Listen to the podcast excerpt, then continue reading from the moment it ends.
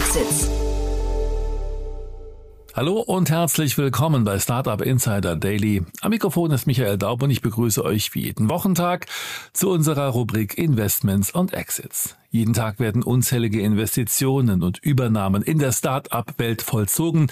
Wenn ihr nach einem fokussierten Blick sucht, der euch die spannendsten Runden und Exits zusammenfasst, dann seid ihr hier genau richtig. Regelmäßig ordnen unsere Experten aus der deutschen VC-Szene das Tagesgeschehen für euch ein. Heute meldet sich bei uns mal wieder Philipp Werner, Principal bei Project A, zurück mit diesen zwei schwedischen Themen. Das Stockholmer Startup Mason, das eine Produktivitäts-App entwickelt hat, sammelt in einer Finanzierungsrunde 1,7 Millionen Dollar ein. Auch aus Stockholm die Analyseplattform Steep erhält eine Million Euro. Das wären die Themen für heute. Jetzt geht es gleich los mit dem Gespräch. Startup Insider Daily. Investments und Exits. Super, ja, dann freue ich mich. Philipp Werner ist wieder hier, Principal von Project A. Hallo Philipp. Hallo Jan. Freue mich, dass wir wieder sprechen. Ähm, und ja, wir, wir reden gleich über eure Konferenz. Ich habe dich jetzt wirklich sehr, sehr viel gesehen in den letzten Tagen. Aber äh, erzähl doch du erstmal ein bisschen was zu dir und zu Project A.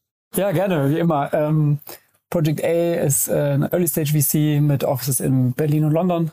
Äh, uns gibt es seit mittlerweile zehn Jahren. Wir haben tatsächlich unseren äh, runden Geburtstag gefeiert dieses Jahr. Äh, mittlerweile in der vierten Fondsgeneration. Ähm, der neue Fonds sind 375 Millionen Dollar, die wir vor allem in frühphasigen Bereich investieren, also Pre-Seed, Seed und Series A. Ähm, da leaden oder co-leaden wir typischerweise Runden, sind generalistisch aufgestellt. Das heißt, wir schauen grundsätzlich sehr, sehr breit, was die Themen angeht. Hm, haben aber natürlich ein paar Themen, für die wir stehen oder die wir uns ganz gerne anschauen. Ähm, dazu gehört auch äh, Data Infrastructure, über das wir heute ein bisschen mehr sprechen werden. Ähm, genau, zwei Sachen noch. Ich glaube, ein paar Companies aus dem Portfolio kennt man vielleicht. Wir waren ähm, die ersten Investoren bei Trade Republic. Ähm, vielleicht kennt man Krü aus dem telemedizinischen Bereich auf der Consumer-Seite noch. Und im B2B vielleicht Sender, Spryker, Dixa. Das sind so die Companies, die man aus dem Portfolio kennt. Und was uns eben unterscheidet von äh, fast allen VCs, die wir kennen, ist eben dieser operative Ansatz. Das heißt, wir haben bei Project A mittlerweile knapp 140 Operator, ähm, alles Festangestellte aus den verschiedenen Bereichen von Talent Acquisition zu Produktmanagement, Software Engineering, Marketing, Data, Sales, also alles, was man in einer Series A Company auch finden würde. Und unsere Portfoliounternehmen können exklusiv auf diese Leute zugreifen und wirklich operativ mit denen zusammenarbeiten ähm, weshalb wir uns auch den Operational VC nennen. Und das ist halt ein sehr, ähm, ja, ein sehr uniques Modell. Mhm, total. Und ich glaube, das hat man ganz gut äh, spüren können auf eurer PACON-Konferenz, ne? Äh, der Project A Knowledge Conference. Ähm, und die habe ich mir tatsächlich, ich war leider nicht vor Ort, aber die war ja jetzt gerade letzte Woche und äh, die habt ihr komplett ins Netz gestellt. Das finde ich super. Die kann man sich auf YouTube angucken. Und ich habe es jetzt nicht mehr nachgeschaut. Ich glaube, es sind sechs mal neun Stunden, die ihr da ein Programm reingestellt habt. Ähm, ja, also ich habe jetzt natürlich so durchgescrubbt, habe immer das äh, genommen, was mir, was mir äh, gefällt. Aber das war wirklich sehr, sehr hochwertig. Also unter, weil du gerade Trade Republic ansprichst, war ein super Talk äh, mit Florian Heinemann und dem Christian Hecker heißt er, glaube ich, ne, von, von Trade Republic, dem Gründer ähm, also äh, super, aber dich hat man da auch eben oft gesehen und äh, vielleicht kannst du mal kurz aus deiner Sicht erzählen, wie die Konferenz war. Ja, gerne. Ähm, vielleicht zum Kontext. Also wir machen diese Project A Knowledge Conference, kurz PACON, äh, einmal im Jahr. Und die Grundidee war mal zu sagen, es gibt so viele Konferenzen, wo dann immer irgendwie nur Success Stories erzählt werden und meistens auch nur Gründer auf der Bühne stehen. Ähm, und dass die Operator, für die wir ja auch ein Stück weit stehen, eigentlich zu wenig äh, auf Bühnen stehen und, und über äh, Success Stories sowohl auch Failures sprechen und einfach äh, Wissen austauschen, sodass wir diese Konferenz ins Leben gerufen haben. Das war jetzt, ich gar nicht so genau, die fünfte oder sechste Edition ich bin ja auch schon ein bisschen länger dabei, hatte also das Vergnügen, immer diese Konferenzen mitbekommen zu dürfen. Diesmal äh, eben in der Kulturbrauerei, letzten Freitag. Ähm, da waren 1500 Leute vor Ort. Ich glaube, nochmal knapp so viele online. Mm, das ist so ein bisschen eine Konsequenz aus Covid. Wir haben damit angefangen, das Ganze hybrid zu machen, ähm, als Covid das quasi notwendig gemacht hat. Und ja, wir hatten einen super Speaker da. Christian Hecker hast schon angesprochen, Trade Republic Gründer. Wir hatten äh, Philipp Westermeier, Sascha Lobo, mit Flo Heinemann im OMR-Podcast. Mm, wir hatten den Doppelgänger äh, Tech Talk Podcast, also Pip und Philipp kennen vielleicht auch eine, einige. Aber dann eben auch ganz, ganz viele Operator, also ähm, zum Beispiel Max, ähm, der Global CMO von HelloFresh war da, ähm, die Chief People Officer von Taxfix, Eva Glanzer, aber auch dann wirklich runter zu sehr granularen Themen. Ein, eines meiner Favorite äh, Panels war tatsächlich, da, da waren die Legal Councils, äh, die ja sonst wirklich wenig Stage-Time bekommen, von Krü, Way und Trade Republic.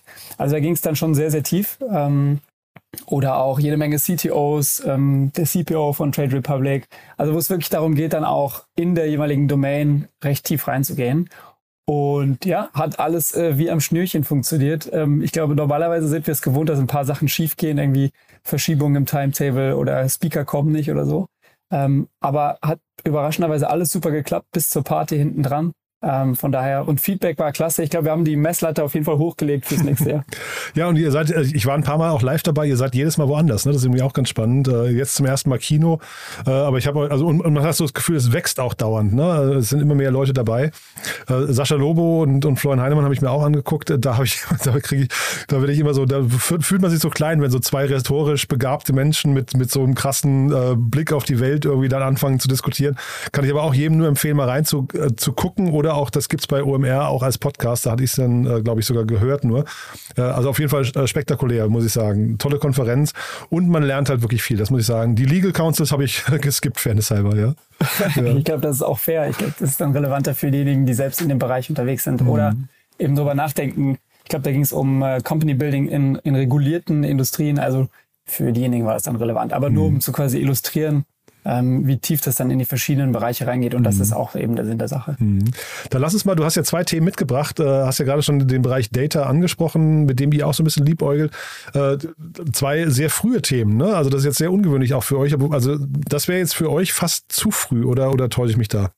Nee, das würde ich gar nicht sagen. Nee? Ähm, und ich glaube, wir machen auch mehr als Liebäugeln mit dem Data-Bereich. Der Kollege Leo bei uns im Team hat einige ähm, Data-Investments äh, in der letzten Zeit gemacht. Ähm, und tatsächlich auch immer mal wieder im Pre-Seed- und Seed-Bereich. Also würde ich gar nicht unbedingt sagen, dass es zu früh ist. Ähm, aber ich habe mal zwei Companies mitgemacht, beide sehr spannend. Ähm, zwei Pre-Seed-Companies, beide lustigerweise aus Stockholm äh, im Data-Slash-Analytics-Bereich und beide auch mit alten Bekannten. Ähm, ist ganz interessant. Also die eine Company heißt Mason. Ähm, wie der Vorname, äh, Mason Mount, Mason Greenwood für die Fußballfans unter uns, wurde, glaube ich, gestern announced von, von Crandom. Und die andere Company ist Steep. Ich glaube, das Announcement ist eine Woche her. Ähm, genau. Und wir können aber mit Mason anfangen. Ähm, Mason will im Grunde die Productivity App für Data Analytics sein. Ähm, ich gehe gleich ein bisschen tiefer rein, auf welchen Trends das aufbaut. Das war eine ähm, 1,7 Millionen Dollar Pre-Seed-Runde, eben angeführt von Creandum, mit sehr namhaften Angels. Ähm, Tobi Lüttke, ähm, ist der Shopify-Gründer, ist ein sehr starkes Signal, weil das Team eben auch, ähm, können wir gleich was zu sagen, bei Shopify war. Dann Christian Reber von Pitch, äh, Renaud Visage von Eventbrite, ähm, Frederik Björk von Graphbase, also wirklich tolles Angel-Lineup. Und die drei Gründer ähm, waren eben alle, haben zusammengearbeitet bei Ticktail, das ist lustigerweise eine ehemalige Portfolio-Company von uns. Ähm, und die wurden gekauft von Shopify. Äh, und dann haben die drei länger bei Shopify zusammengearbeitet, immer im Product- und Infrastructure-Bereich ähm, und dann eben äh, schlussendlich jetzt Mason gegründet. Und die zweite Company, ich würde jetzt beide so gemeinsam durchgehen, weil ähm, die relativ ähnliche Dinge machen. Ähm, Steep, ähm, die versuchen ähm, eine moderne Data Analytics Plattform zu bauen mit einem stärkeren Fokus auf Usability und, und einem Design-Aspekt. Ähm, das war eine eine Million Euro Pre-Seed die wurde angeführt von Alliance und Inventure. Das sind zwei äh, Fonds aus den Nordics. Ähm, und da waren auch ein paar Angels dabei, die CEO von Pitch ähm, und Peter, der ehemalige CP oder aktuell, glaube ich, noch mal CPO von Krü, ähm, kennen wir auch ganz gut. Genau. Und das Team dort, die Gründer, Johann Balzer, den kenne ich sehr gut, mit dem habe ich noch zusammengearbeitet bei Krü. Der war dort Analytics Leader, vorher bei Spotify und bei iSettle. Und der Co-Founder ist Nino. Ähm, der war in der Designverantwortung bei iSettle und bei PayPal. Ähm, also auch schon ein recht äh, seniores Team. Ähm, genau, so viel erstmal zu den Teams und vielleicht können wir dann gleich ein bisschen reingehen, wo, was genau die machen und ähm, auf welchem Trend die eben aufsetzen. Total. Ticktail ganz witzig, weil ich hatte mich neulich gerade gefragt, was, was mit denen passiert, weil man von denen nichts mehr gelesen hat. Ich wusste gar nicht, dass die äh, gekauft wurden. Das war, war mir völlig entgangen, weil ich wusste, dass die mal ein Portfoliounternehmen von euch waren, die ja, glaube ich, auch einen sehr, sehr starken US-Bezug hatten. Ne? Ja, genau. Die, die ähm, haben sich am Anfang sehr, sehr gut entwickelt. Das war so eine Art ähm, E-Commerce Infrastructure slash Marketplace dann auch ähm, für, ja, für Designprodukte. Ähm, genau, die wurden dann irgendwann verkauft. Ähm, ist nicht ganz so gut gegangen, wie es am Anfang aussah. Also war jetzt kein Riesenerfolg aus VC-Sicht, aber ich glaube, den für die Gründer dann schon. Ähm, genau. Und das sind jetzt aber nicht die Gründer von Ticktail, sondern tatsächlich ähm, ja, Operator aus so, dem okay. eben Produkt- und Infrastructure-Team. Mhm. Und da guckt man dann schon mal hin, ne? Weil also ich, ich finde jetzt diese Runde, die du genannt hast, jetzt ähm, äh, gerade hier bei Mason, das ist ja wirklich mega stark. Ja, genau. Also die Namen, die da so äh, mit da involviert sind, ist schon, ist schon stark. Aber das ist eben auch, wenn Crandom da den Lead macht, dann haben die eben auch das Netzwerk, um solche Leute dann anzusprechen. Also ich war jetzt natürlich nicht beteiligt, ich weiß nicht, aber typischerweise ähm, hilft dann Crandom stark dabei oder der Lead-Investor stark dabei, ähm, auch so ein Angel-Setup aufzustellen. Ähm, genau.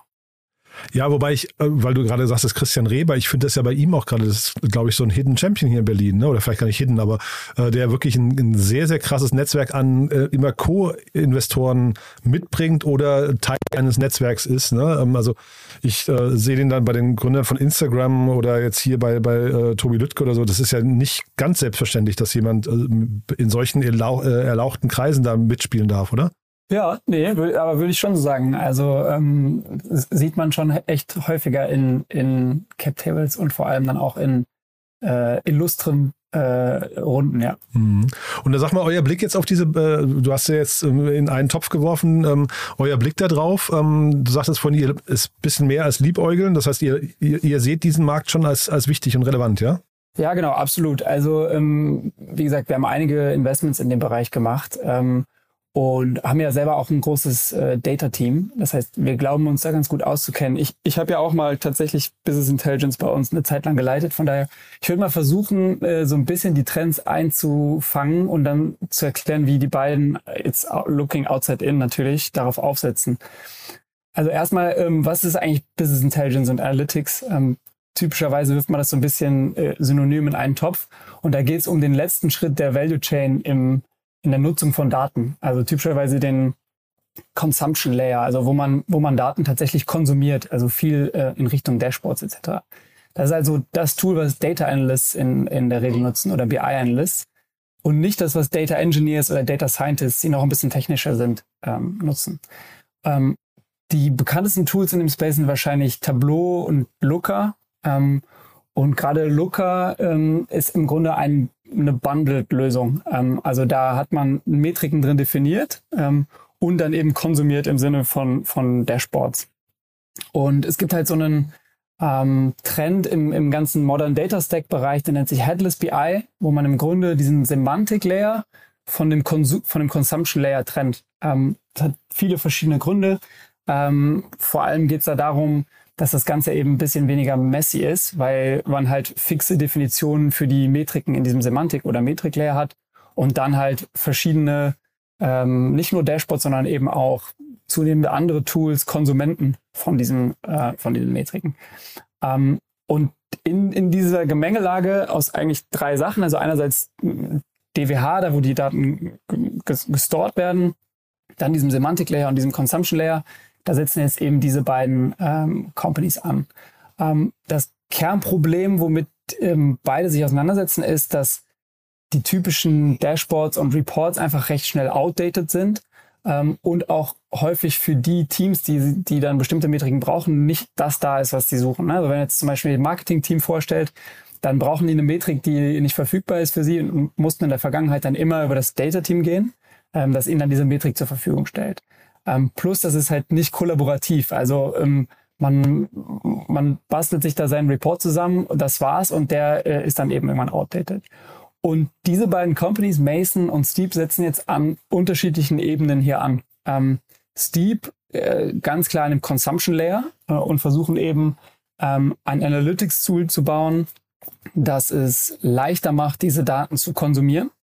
Ähm, und Mason setzt noch einen Schritt früher an ähm, und hilft im Grunde denjenigen, die heute mit SQL arbeiten oder SQL, das ist im Grunde die Sprache, auf dem man, mit der man eben äh, auf das Data Warehouse zugreift, ähm, zu optimieren äh, und zu demokratisieren, um es eben Leuten leichter zu machen, ähm, die auf der Konsumentenseite der Daten sind, ähm, ohne das Data Warehouse auf, auf Daten zugreifen zu können und sich eben selbst Daten zu ziehen. Ähm, also im Grunde einen Schritt früher ähm, als die. Mhm. Es gibt so Tools wie Retool, ne? Ist das so die gleiche Ecke? Uh, Retool kenne ich jetzt nicht so gut, so. Ähm, aber man muss auch sagen, das ist schon äh, ein, ein crowded space, wenn man das so sagen darf. Also es gibt extrem viele Companies im BI-Bereich. Ähm, viele davon sind so ein bisschen ja, Last Generation, also Tableau Looker habe ich genannt, Power mhm. BI kennen vielleicht viele. Mhm. Dann gibt's Metabase und Superset, das sind so die Open Source ähm, Anbieter. Click kennen vielleicht auch noch vieles relativ alt. Und dann gibt's eben neuere Companies, wie zum Beispiel Y42. Ähm, die aus Berlin, glaub, der, ne? hat, der, der Hung. Genau, ja, der genau, hat Atomico ja, die, ja. Mhm. die Runde gemacht. Das ist so die, die, die neue Generation. Und dann eben ähm, ja, ganz viele und unter anderem jetzt eben auch ähm, äh, Mason und äh, Steep. Mhm. Ja, Retool ist so, weil du, nur weil du sagtest, ähm, äh, dass man versucht, möglichst äh, einfachen Zugang ähm, zu, zu bieten. Ich glaube, das ist halt total wichtig, ne? dass, dass man halt versucht, auf dem gleichen, also oder quasi diese, dieses Dataset, was man hat, die, die, diesen ganzen Datenschatz, irgendwie nicht nur den, den Experten, den, den äh, ich weiß nicht, Data Analysts oder den, den äh, Data Scientists zur Verfügung zu stellen, sondern dann tatsächlich im Unternehmen verfügbar zu machen, damit Entscheidungen getroffen werden. Darum geht's ja letztendlich, ne? Genau, und das ist eigentlich die größte Hürde. Also die, die technische Komplexität ist mittlerweile weitgehend gelöst, würde ich sagen. Die Data Warehouse-Projekte, an denen ich beteiligt war, ähm, haben, also scheitern nicht, aber haben als, als größte Challenge in der Regel die, die Adoption, ähm, wo es wirklich darum geht, okay, jetzt haben wir hier Zugriff auf das, was wir im Unternehmen sehen wollen, auf die Daten, die wir brauchen. Aber es ist halt äh, nicht trivial, das auch immer zu nutzen. Und da gehen jetzt eben Mason und Steep unterschiedliche Wege, in dem Sinne, dass Steep sagt, die Daten sind da, wir müssen jetzt Usern die Möglichkeit geben, und die haben eine andere Person als Steep, ne? also äh, als Mason, sorry. Steep fokussiert mehr auf höheres Management, C-Level etc. und hilft ihnen dabei, ähm, im Grunde ihre eigenen Dashboards und, und ähm, Graphen zu bauen und die auch zu kommentieren und das Ganze so ein bisschen in so einen Multiplayer-Modus zu verwandeln, sodass man eben auch Diskussionen in dem Tool entlang eines bestimmten Graphen etc äh, führen kann. Und ihr eigenes Dashboard so zu customizen, dass sie eben die Sachen sehen, die sie brauchen. Während Steep eben eher auf die Persona geht ähm, von Leuten, die schon noch ein bisschen technischer sind und eben ähm, Daten brauchen, um, ähm, um, um nicht nur um äh, ihre Company zu über, überschauen, sondern um eben Entscheidungen abzuleiten ähm, oder auch ihr, ihre täglichen operativen Sachen zu machen, wie eben äh, im Marketing oder im Produkt. Ähm, und die eben in die Lage versetzt werden, ähm, hochqualitative SQL-Statements zu schreiben und ähm, kommen damit Features wie ähm, Autocomplete von, von SQL-Statements, ähm, dass man eben auf Level des äh, SQL-Statements mit anderen in diesen Multiplayer-Modus geht und ähm, sich austauschen kann, dass man Suggestion, Suggestions bekommt, welche äh, bestehenden Statements genutzt werden können, etc. Ähm, also im Grunde ein Level höher ähm, wenn es um diesen äh, semantischen, den Metrik-Layer geht. Aber man sieht, du bist wirklich voll, drin im Thema. Ne? Das ist also schon so ein Herzensthema scheinbar. Ähm, was mich gewundert hatte hier, war die, die Größe dieser beiden Runden. Ne? Das vielleicht kannst du das nochmal kommentieren, weil das, das, also, das sind ja beides relativ kleine Runden. Und das muss doch bedeuten, dass die mit diesem Kapital irgendwie auch zumindest irgend, irgendwas erreichen können. Sind, müssen die dann schon irgendwie, weil ich, ich hatte jetzt auch keine, zumindest bei Mason keine Preise gesehen, ähm, müssen die dann schon Einnahmen haben oder sind das wirklich noch so kleine Teams? Ja, also ich glaube, das sind jetzt beides Pre-Seed-Runden ähm, und daher eigentlich vor allem Wetten auf zwei Dinge, ähm, den Markt und den Trend und das Team.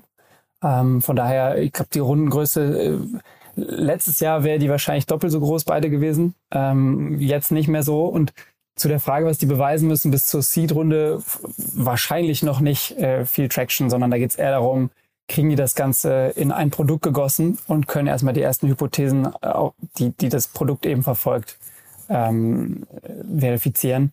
Und ähm, ja, also bei ähm, Steep, glaube ich, gibt es schon Informationen zu den Preisen. Von daher ähm, ich glaube, es geht erstmal darum, was an den Markt zu bringen und äh, zu sehen, dass das Ganze als Produkt funktionieren kann ähm, und dann so die ersten erste Traction vielleicht zu generieren. Aber ja, es sind keine großen Runden. Ich glaube, wenn es gut läuft, würden dann die, die Seed-Runden entsprechend groß aussehen. Mhm. Ja, das ist mit der andere Punkt, glaube ich. Man hat es hier wahrscheinlich in beiden Fällen äh, mit, mit äh, Kundengruppen zu tun. Wenn die gut getroffen werden und das Produkt stimmt, dann sind die wahrscheinlich sehr äh, adaptiv. Also die sind wahrscheinlich sehr offen für neue Lösungen, damit mal rumzuspielen und dann kommt da möglicherweise auch eine Stickiness äh, zutage. Ne? Also wahrscheinlich kann man diesen Product Market Fit, wenn man die Personas, die Zielgruppen gut kennt, auch sehr, sehr gut treffen. Ne? Ja, ähm, vor allem der Markt ist recht groß. Ne? Es gibt, glaube ich, irgendwie knapp eine Million äh, Tech-Companies äh, und die meisten davon haben irgendwie irgendeine Art von äh, Data Stack. Mhm. Ähm, aber, aber, ich glaube, du sprichst den, den, den Go-to-Market an. Ähm, ich glaube, das ist nicht so ganz straightforward. Okay. Ähm, also es, ich glaube, das ist schon ähm, für, für mich sind die, die Challenges hier einerseits in, in der Execution hatten wir gerade schon angesprochen. Also kriegen diese sehr guten Teams in diesem spannenden Markt, wo es auf jeden Fall den Trend hingibt, ähm, dass sich der ganze Data Stack, wie eben besprochen, verändert. Kriegen diese Teams das hin, das zu produktifizieren ähm, und eben auch zu einem Tool zu machen, was groß genug ist, um andere BI-Tools abzulösen. Ne, also wir haben jetzt über den, den, den Beachhead gesprochen, also wie sie initial in den Markt reingehen. Aber beide Lösungen sind vielleicht so, wie sie da jetzt stehen, dann nicht groß genug, um jetzt ein anderes Tool abzulösen. Ich glaube, ähm, und, und da, ja, also das ist aber immer so in der Pre-Seed, dass halt die Customer Acquisition bisher nur auf dem Papier äh, besteht. Ne? Also die werden sich beide überlegt haben, vermutlich eher Bottom-up Product-led Growth zu machen. Ähm, aber das ist dann auch schnell im, immer ein Buzzword. Ne? Also man muss wirklich überlegen, die Produkte müssen dann so gut sein, ähm, dass sie sich eben in dieser Community der Nutzer so ein bisschen von selbst verbreiten. Ähm, und das ist sicher, was ich auf die Challenge-Seite packen würde, wenn ich auf diese zwei Runden gucke. Mhm. Aber ich höre auch raus, das hast du jetzt gerade zweimal angesprochen, es, es ist quasi jetzt die Phase, wo man die erste Generation von diesen ganzen ähm, Data Analytics Tools ähm, wie Tableau oder ähm, ähm, wie, wie, was Business BI, ähm, dass, dass man die jetzt eben quasi ablösen kann. Die sind also quasi reif, höre ich raus, ja? Ja, ich glaube, die, äh, die These würden viele teilen. Ich glaube, ich würde gar nicht mehr sagen, dass das nur noch die erste Generation ist. Es gibt da schon mittlerweile mehrere Generationen und dann, ähm, wie sich die verschiedenen Layer auch schon verändert haben, etc. Das ist diese ganze Modern Data Stack These. Ich würde auch gar nicht sagen, dass ich da so tief drin bin. Ich habe halt mit einigen dieser Tools gearbeitet im, in einem operativen äh, Analytics- und BI-Team ähm, es gibt da, glaube ich, ein paar, äh, sowohl bei anderen Investoren als auch eben bei uns, den, den Kollegen Leo, die dann auch viel, viel tiefer drin sind in, was ist jetzt First Wave, Second Wave etc. Aber auf jeden Fall würde ich sagen, man kann ganz klar resümieren, dass ähm, es ein großer Markt ist äh, und dass äh, sich sehr, sehr viel ändert in diesem Data Stack. Also früher war das eben alles noch on-premise, dann ist es alles irgendwann in die Cloud gegangen. Dann äh, hat sich das eben unbundled und diese verschiedenen Layer gebildet. Ähm, genau, und da gibt's aber noch ganz viele andere Trends, in denen ich jetzt gar nicht so tief drin bin, irgendwie, irgendwie Data Contracts, Data Lineage und so weiter. Ähm, also ist schon ein, ein sehr, sehr großer Space, wo auch echt spannende Teams unterwegs sind. Mhm. Ich finde das immer wieder total, ähm, also maximaler Respekt, wenn man als Pre-Seed-Investor eine Entscheidung treffen kann und sagt, ich setze jetzt auf dieses Pferd, weil ich finde das in, in so einer frühen Phase unglaublich, also kompliziert, kann ich mir vorstellen. Ja, aber am Endeffekt, wie gesagt, in der Pre-Seed ist es halt einfach viel. Du musst den Markt halt analysieren und eine, eine, These haben, wie der sich entwickelt. Und dann halt sehr stark an ein Team glauben. Ähm, und da hilft es natürlich, wenn die schon einen Track Record haben, ähm, der so ein bisschen untermauert, dass sie zumindest in der Vergangenheit schon mal in der Lage waren, was auf die Straße zu bekommen. Ähm, und es hilft auch, und deshalb meinte ich eben, dass ich Tobi Lüttke ein starkes Signal finde, wenn eben diejenigen co-investieren, die dieses Team vermeintlich gut kennen, weil sie mit ihm zusammengearbeitet haben. Ich weiß nicht, ob jetzt Tobi wirklich mit den drei Jungs zusammengearbeitet hat, weil ich glaube, da gibt es noch viele Levels dazwischen. Ja. Aber häufig sieht man ja, ähm, dass dann ähm, die Gründer investieren, wo eben das, das Team vorher gearbeitet hat. Und das sind dann alles Signale, die dann nochmal stark sind. Aber ja, am Ende ist es so ein bisschen die Kunst, dann quasi zu verstehen oder einzuschätzen, äh, welchem Team man was zutraut. Aber es ist auch ganz viel Hypothesen auf einen Markt zu entwickeln und, und dessen, ähm, ja, in, in welche Richtung der, die Trends gehen. Hm. Und das sind aber eigentlich immer globale Themen. Ne? Da, hier gibt es jetzt keine Länderrestriktionen. Es ist auch nicht so, dass man so, so ein Thema, dass da Deutschland seine eigene Lösung hat oder Europa eine eigene Lösung, USA eine eigene Lösung. Das, das sind Themen, die, wenn sie einmal funktionieren, funktionieren äh, sie global. Ne? Weil du ja auch die eine Million ähm, ähm, Tech-Unternehmen angesprochen hast. Ja, genau. Ich glaube, von den ganzen BI-Tools, die wir jetzt eben einmal runtergerattert haben, sind die meisten, glaube ich, aus den USA. Ähm, Y42 ist eben aus Berlin. Äh, Lightdash ist aus London. Aber ansonsten würde ich schon sagen, es ist ganz klar global. Ähm, und du musst dann, meistens wirst du halt Spezialist für eine Nische in diesem Stack. Ähm, und da sehe ich jetzt eigentlich keine Gründe, warum das an irgendwelche Ländergrenzen gebunden sein sollte. Ähm, Im Gegensatz zu eher operativen Modellen natürlich. Ja, sehr spannend. Du vielleicht noch ganz kurz die Frage, weil wir jetzt Y42 zweimal erwähnt haben. Das finde ich ja auch einen spannenden Ansatz. Die, die haben ja quasi, also hier haben wir ja eher so den Unbundling-Ansatz, ne? also quasi kleine Aspekte in, in einer längeren Kette und Y42 hat ja den entgegengesetzten Weg gewählt. Die haben ja äh, sehr, sehr viel unter eine Haube gepackt. Ist das ein Trend, den du jetzt auch hier mehr und mehr erwarten würdest, weil vielleicht dann auch der, also vielleicht sogar auch Konsolidier oder Zusammenschluss von mehreren Unternehmen in, in solchen Bereichen, damit die, die, die Kundenakquise zum Beispiel und, und die Attraktivität des Produktes leichter wird? Ja, sehr schwierig. Ich glaube, das ist genau das, was ich meine mit ähm, Blick und These auf einen Markt. Unsere These wäre eher, dass es noch das an das Unbundling zu glauben ähm, und eben nicht schon wieder an das nächste Bundling, wie jetzt äh, Y42 es macht, die im Grunde End-to-End-Data-Plattform äh, sein wollen. Ähm, wir glauben eher, dass äh, an Best of Breed in diesem Modern Data Stack, also dass es für jede ähm, Kernaufgabe in, in diesem Stack eben Spezialisten geben wird. Und so sehen wir auch, dass ähm, Data Warehouse und Data Infrastrukturen im Portfolio gebaut werden. Deshalb sind auch unsere Data Investments ähm, folgen ganz stark dieser Logik.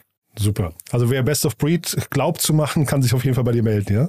Genau, am besten sogar beim Kollegen, ähm, weil der dann nochmal tiefer einstellen kann. Aber ja, auf jeden Fall, wenn jemand hier zuhört, der im Data-Bereich baut, dann könnt ihr euch immer gerne an uns wenden. Äh, ich glaube, ich hoffe, man hat so ein bisschen rausgehört, dass es ein Thema ist, für das wir Leidenschaft haben und eben auch, wie gesagt, ein 20 FTE Data Team, die da äh, jeden Tag mit arbeiten und äh, sich dann nochmal viel besser auskennen als ich. Super. Also hat mir großen Spaß gemacht, Philipp. Und ich kann wirklich nur jedem empfehlen, nochmal äh, bei YouTube äh, Project A zu, oder wir können es ja auch verlinken. Auf jeden Fall da wirklich sehr, sehr spannende, ähm, eine sehr, sehr spannende Konferenz, komplett kostenlos zum Abrufen. Also fand ich, fand ich auch, finde ich einen tollen Service, ganz ehrlich. Ja, ich, hat mir großen Spaß gemacht, ja. Und das Vielen heute Dank. auch, Philipp. Das freut cool. mich. Ne? Also lieben Dank, dass du da warst und dann bis zum nächsten Mal, ja? Gerne, Jan, mach's gut. Bis dann. ciao. ciao. Startup Insider Daily, Investments und Exits. Der tägliche Dialog mit Experten aus der VC-Szene. Das waren die Einordnungen von Philipp Werner, Principal bei Project A, zu den Finanzierungsrunden von Mason und Steep im Gespräch mit Jan Thomas. Das war's fürs Erste mit Investments und Exits. Vielleicht schaltet ihr noch später in unserer Mittagsausgabe ein, wo wir Philipp Powell, Co-Founder und Co-CEO von Mondu, anlässlich einer Finanzierungsrunde in Höhe von 20 Millionen Euro zu uns eingeladen haben. Wenn nicht, hören wir uns hoffentlich morgen in der nächsten Ausgabe wieder. Am Mikrofon war Michael Daub. Ich verabschiede mich. Bis dahin.